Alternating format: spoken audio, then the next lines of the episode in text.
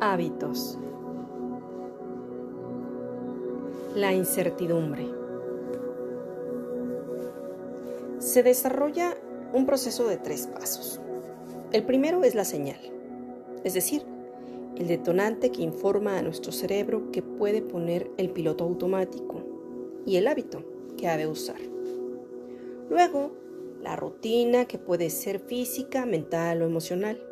Y por último, está la recompensa, misma que ayuda a nuestro cerebro a decidir si vale la pena recordar en el futuro este bucle en particular.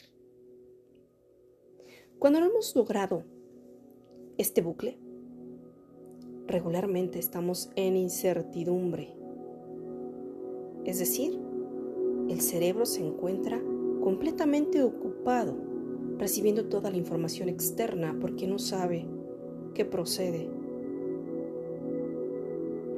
Así que mientras mejores hábitos tengamos, nuestra posibilidad de respuesta será casi inmediata. Y sobre todo, nuestro cerebro dejará de estar estresado. Yo soy tu amiga Annie Girón. Gracias, gracias, gracias.